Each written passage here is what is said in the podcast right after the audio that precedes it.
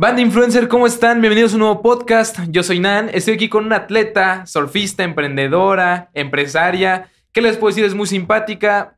Hizo un TED Talk, participó en varios realities, eh, destacando Exatlón México 2018. ¿Qué les puedo decir yo? Mejor que les los diga ella. Estamos con Ana Laura González. ¿Cómo estás, Ana? Hola, muy contenta de estar aquí en el estudio y también tener esta oportunidad. No, gracias a ti por estar acá. Cuéntame, ¿quién es Ana Laura? ¿Quién es Ana? ¿Te gusta que te digan Ana o Ana Laura? Eh, casi nadie me dice Ana Laura, todos me dicen Ana, así que puedes decir Ana. Ana, es como de regaño, ¿no? Ana Laura. Siento que está muy largo, Sí, sí, sí, siento que. Ana es como más corto. Ok. ¿Quién es Ana? Eh, bueno, Ana es una chica surfista, aventurera, eh, como decías, emprendedora. Siento que nunca me dejo eh, limitar por mis miedos o por ese miedo a lo que va a pasar. Entonces siempre, siempre estoy viendo qué hacer nuevo, siempre estoy viendo cómo, cómo innovar y esa yo creo que sería mi definición de Ana. Ok, Ana, yo te veo y te calculo que eres, no pasas de los 25 años, tienes 22, 23 más o menos. Eres surfista, ¿cómo, cómo comenzó eso? ¿De dónde nace esas ganas de surfear? Porque supongo que es algo que es tu top de los tops.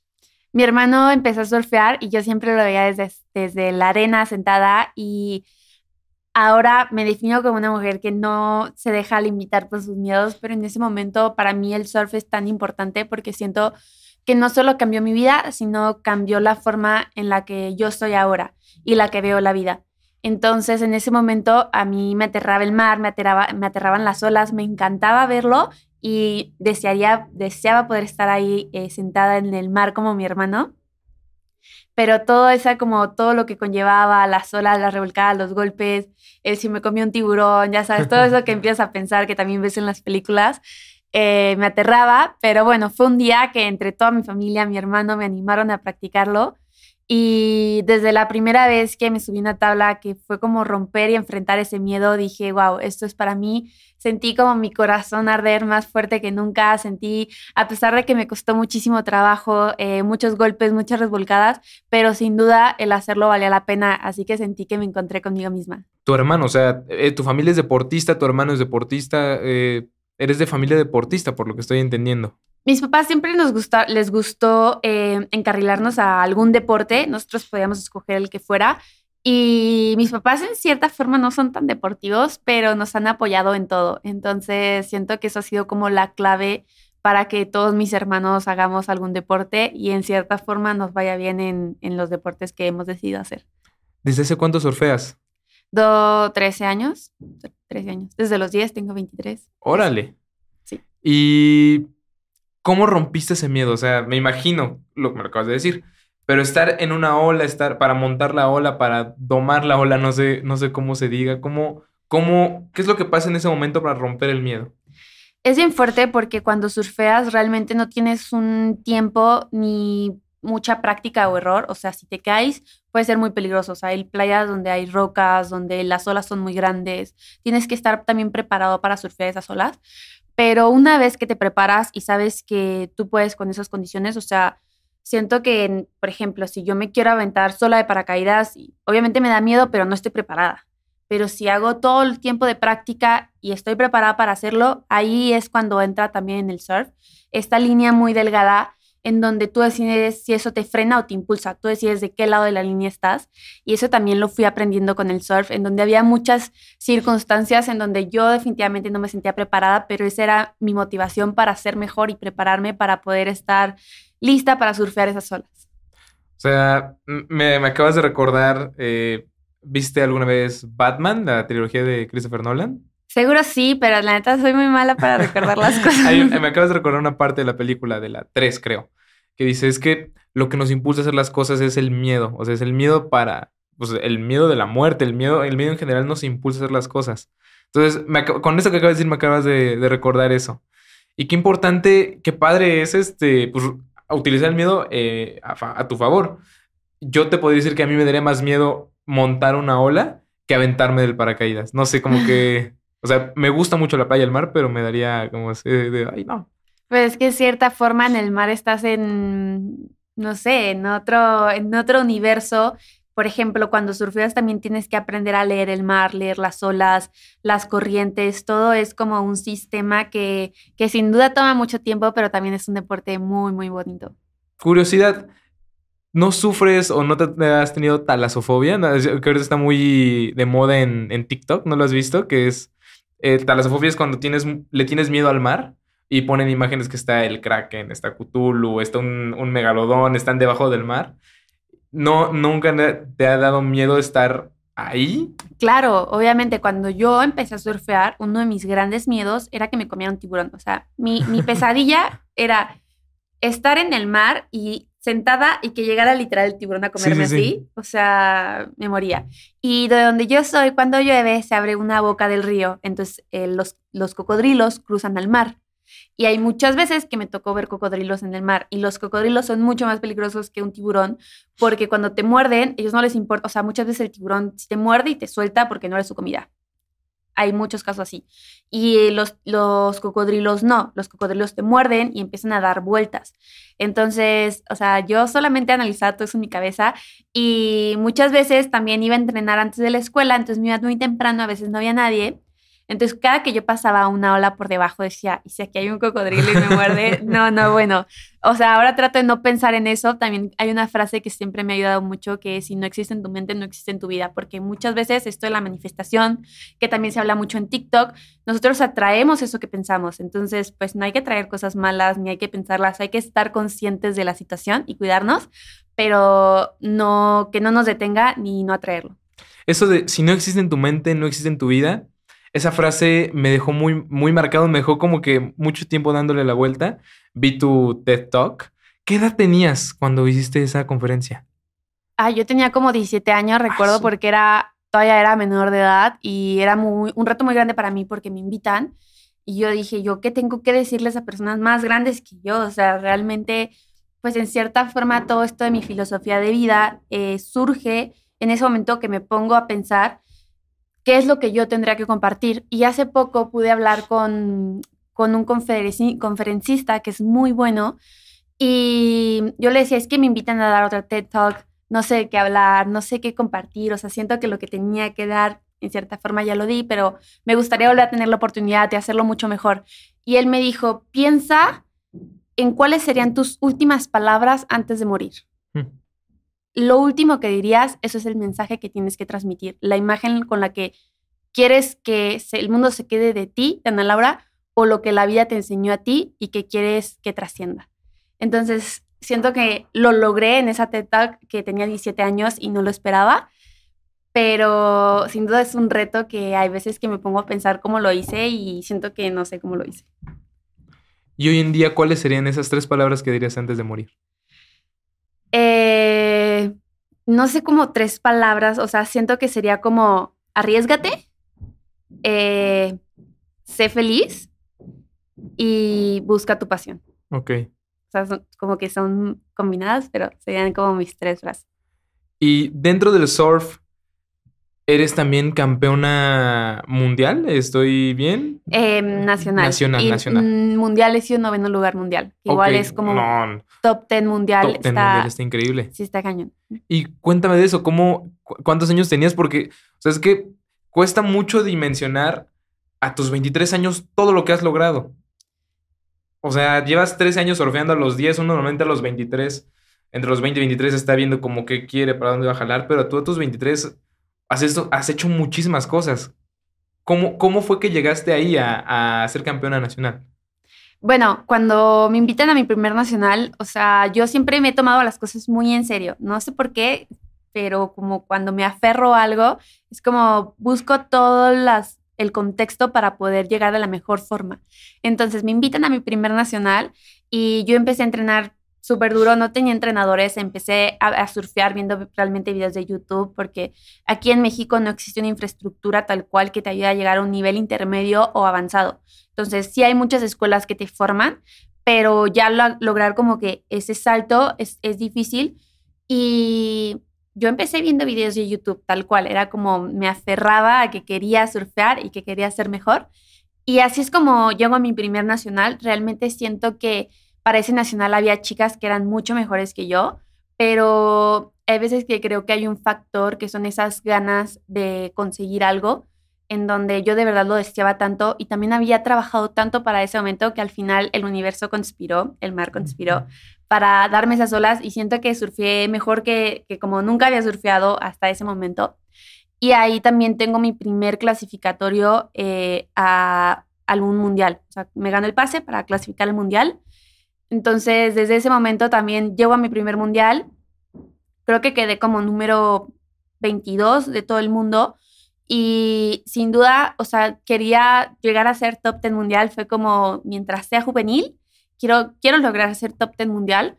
Que para eso México era, o sea, nunca lo había logrado eh, una mexicana. Entonces, sin duda sabía que tenía mucho trabajo que hacer, tuve que salir a entrenar muchas veces. Eh, desde pequeña viajar un montón, comencé a estudiar la prepa en línea. Muchos, o sea, mis amigos me decían que me perdía muchas fiestas y todo, pero vivía las experiencias de otra forma y siento que también para todo hay una, como para todo hay un tiempo. Y, así es como también logro llegar a ser eh, top 10 mundial después de cuatro mundiales, porque para mí para lograr algo también tienes que perder muchas veces. Y, y, y, aprender de esas derrotas y también de esas cosas que hacemos bien, porque hay muchas veces que no solamente eh, examinamos más lo que hacemos mal que lo que hacemos bien. Entonces, tomar y aferrarnos a esas cosas que estamos haciendo bien, analizarlas y aprenderle las cosas que estamos haciendo mal para lograr ese resultado. Entonces, viene el campeonato nacional, entras a top 10 mundial, y vienen los Juegos Olímpicos, bueno, que se tuvieron que posponer por pandemia un año, pero siguen siendo el 2020. Tú estabas así de cerca de ir. Yo, yo, yo sé que te estuviste muy cerca de ir, pero ¿qué pasó? O sea. Ay, no. Yo me preparé muchísimo para eso. Yo entro a Exatlón, salgo de Exatlón. Eh, mi vida era como un poco un caos porque tenía que combinar entre ahora em, redes sociales, eventos, entrenamientos, competencias. Y como que el justo eh, para ese clasificatorio de Juegos Olímpicos para Tokio, yo ya había logrado como encontrar mi paz, estaba entrenando muy duro, estaba súper motivada y una semana antes de la competencia eh, ya estaba donde iba a ser el mundial, se me sale el hombro surfeando y me tienen que operar. Eh, para mí fue una noticia como súper dura, súper difícil de, de procesar y al principio les decía que para mí el surf es es parte de mí. O sea, ahora soy quien soy por el surf y, el surf me define en cierta forma y, me da felicidad. Soy, soy feliz cuando lo hago. no, hay Ana sin surf y no hay surf sin Exacto. Yo, o sea, mi goal es ser viejita, tener una casita frente a la playa y poder surfear todos los días. Como Gran Z de Reyes de las sí, Tal cual, yo sería Gran Z de grande. Entonces, eh, cuando cuando me pasa eso, una, me despido de Tokio porque ya no podía clasificar, no podía competir, me tienen que operar, estoy cuatro meses, eh, ocho meses fuera de del agua, cuatro meses en rehabilitación. La rehabilitación fue súper dura porque es ganar todos los rangos de movimiento y, por ejemplo, una persona que normalmente en su vida no, no hace deporte o el deporte que yo hago, gana los rangos de movimiento normal, pero el surf es un movimiento en donde el brazo va más allá de los ángulos que normalmente estás utilizándolo el, hombro, entonces para mí era ganar esos ángulos extra. Hubo como tres meses que yo salía llorando de terapia todos los días, o sea, realmente fue un periodo súper duro, pero también es entender que todas las cosas pasan por algo que en ese momento tal vez no lo entendemos, pero después regresé a surfear y regresé a surfear con mucho más ganas, con mucho más enfoque, regresé a competir también con todas esas ganas que, que acumulé en el tiempo que, que no pude surfear. Y en ese momento, en las terapias, en estar tan cerca y tan lejos, ¿qué pasaba por tu mente en ese momento? Era como de por qué, o sea, ya estaba así de cerca.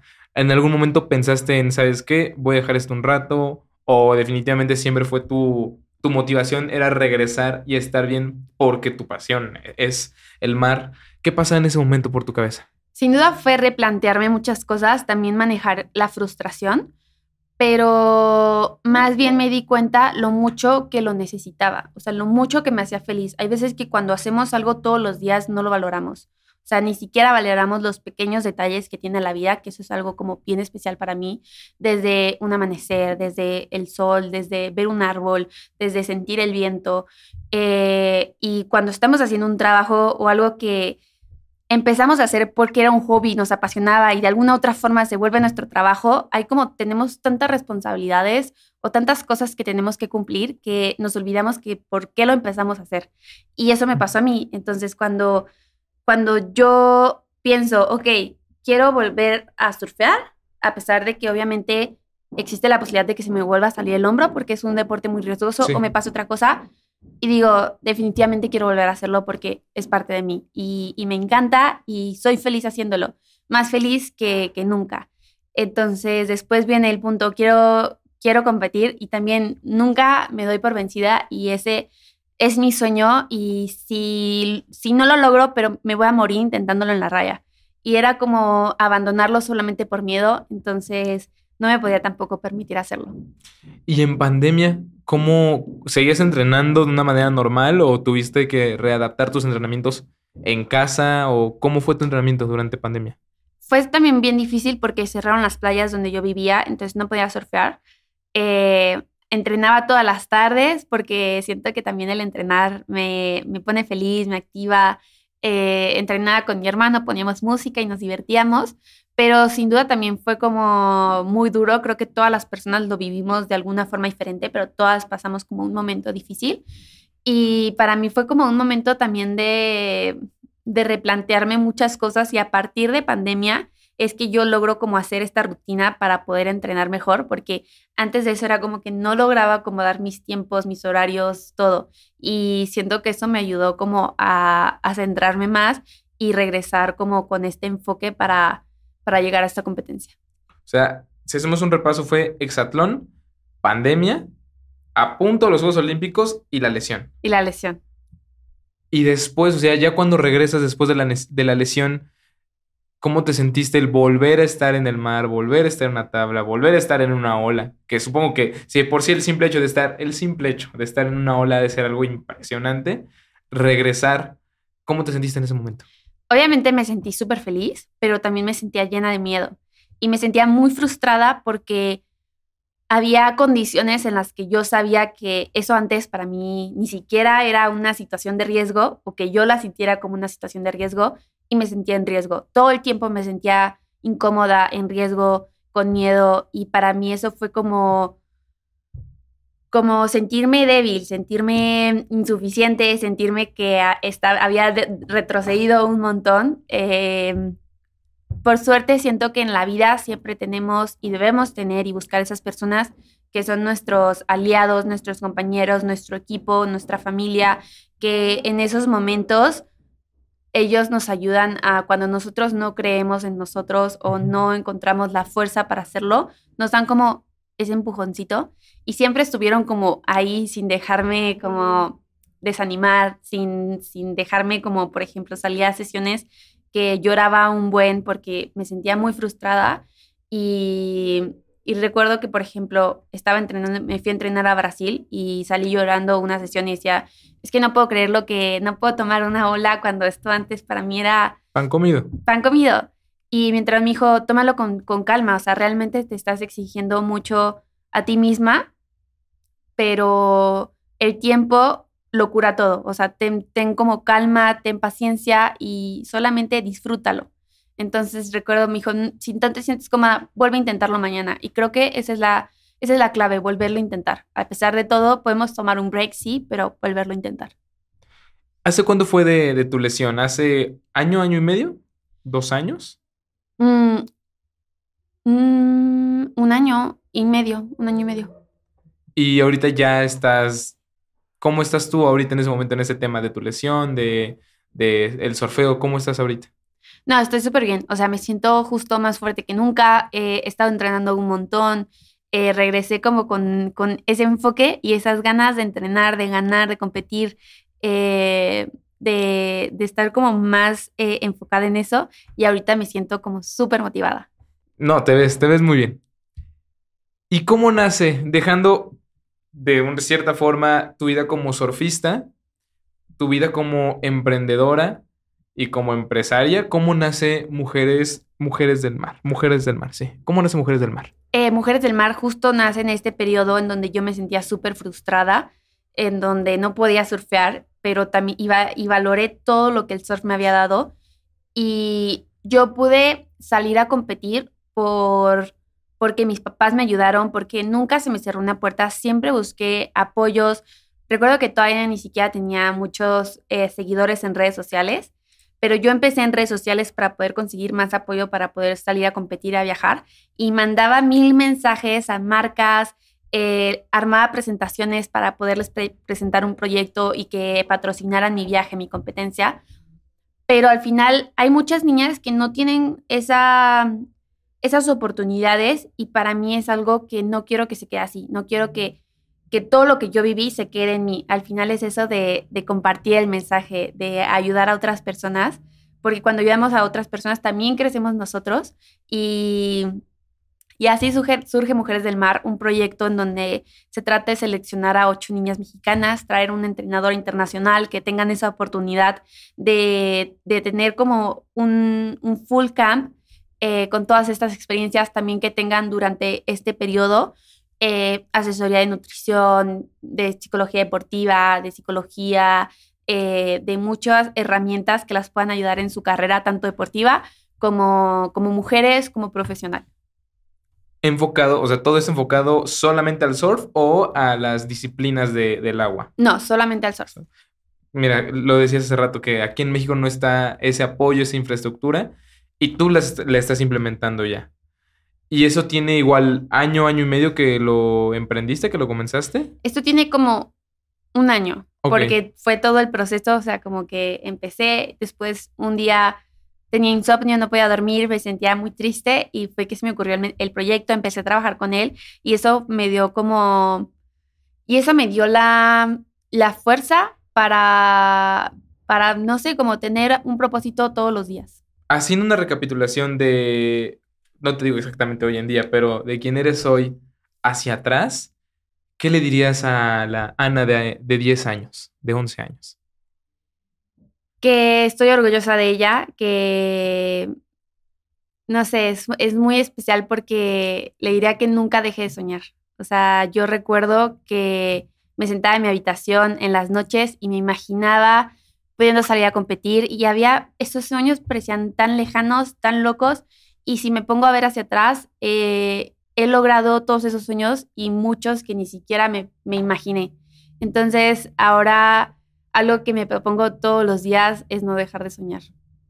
No, y, muy pocas personas están dispuestos a pagar el, el, precio de los sueños. O sea, los sacrificios que tú sabes, solamente tú sabes y tus más allegados saben los sacrificios que tuviste que hacer para llegar a donde estás. Y como dijiste, tus las reuniones, las salidas, las fiestas que te perdiste para poder llegar a, estar en donde estás. Creo que eres una historia de, obviamente, pasión, muchísima resiliencia el, y sobre todo las ganas de hacer las cosas. Sí, justo, por ejemplo, ahorita estoy aquí y vengo de un vuelo de como 20 horas porque hice escala y venga llegando al aeropuerto, pero son esas ganas de, y te ves de hacer, de hacer todo, de hacer, de lograr hacer todo. Creo que hay veces que nosotros nos ponemos muchos límites en lo que no vamos a poder lograr hacer, pero es tratar de cuadrar todo para lograrlo. O sea, de aquí me tengo que ir a la universidad. Eh, realmente mis, mis días ahorita son una locura porque vengo a la universidad, luego me voy a entrenar, luego me voy a competir, pero son esas ganas de hacer las cosas que creo que marcan la diferencia. Sí, totalmente. Vamos a hacer una dinámica. Esta parte me gusta mucho. ¿Alguna vez, seguramente sí, no lo sé, viste en TikTok el... tenemos que adivinar qué es lo que está pensando el otro. O sea, un, dos, tres, tú dices este, revista, y yo digo influencer. No, no es cierto. No, yo digo eh, revista, yo digo papel. Y tenemos que llegar a algo. No sé si viste ese tren. Sí, creo que sí, un poco, pero decimos algo, una palabra al principio, solo decimos uno, dos, tres y la palabra. Es uno, dos, tres, tú dices una palabra, yo digo una palabra y después la siguiente tiene que ser algo relacionado. Ajá. Si decimos lo mismo, obviamente es porque estamos conectados. Si no, pues no estamos conectados, pero en alguna va a salir. Ok. Ok. A ver, piensa en tu palabra. ¿Lista? Una, dos, tres. Pasión. Mm, pasión. Y yo tengo que decir algo relacionado con tu palabra. No, los dos tenemos que decir algo relacionado. O sea, tenemos que decir la misma palabra. Ah, ok. Sí, a ver, otra. Creo que en esa no, no, se, no se conecta mucho. Radio y pasión. Ok. Piensa en otra. Ya, la tengo. Ok. Uno, dos, tres. Resiliencia. Mm. Sí, sí, sí. Yo digo que sí. ¿Sí? Sí, va. Ok, va. Una, dos, tres. Surf. ¿Qué tal? Ven acá, ven acá. A ver, venga otra, venga otra, venga otra. Vas tú. Tú cuentas. Ok. Em, uno, dos, tres. Escuela. Hamburguesa. yo tengo hambre. Sí, yo también tengo hambre. Bueno, ¿qué te parece si aquí lo dejamos? Vamos por una hamburguesa. Eh, una. solo un- Pero fue la, o sea... pues bueno, gente de influencer. Ana, muchas gracias por estar aquí con nosotros. ¿Algo que quieras decir, tus redes sociales, algún mensaje que quieras, con el que quieras cerrar la, la entrevista, la plática? No, pues agradecerles a todos los que nos están viendo, escuchando eh, por el tiempo. Y mis redes sociales, estoy en Instagram como Ana Laura-González y en TikTok lo mismo, pero con doble Z al final. Eh, y que nunca se olviden de surfear la vida. Ah, es que así se llama tu TED Talk, surfear la vida. Me gusta. Pues bueno, gente, bandita influencer, muchas gracias por estar acá en un capítulo, en un podcast, como le quieran llamar, pero muchas gracias por estar una vez más acá con nosotros. Yo soy Nan, estuve con Ana Laura González. Y pues nada, estamos y seguimos aquí en Influencer, en donde todo el mundo es influencer. Nos vemos en la siguiente.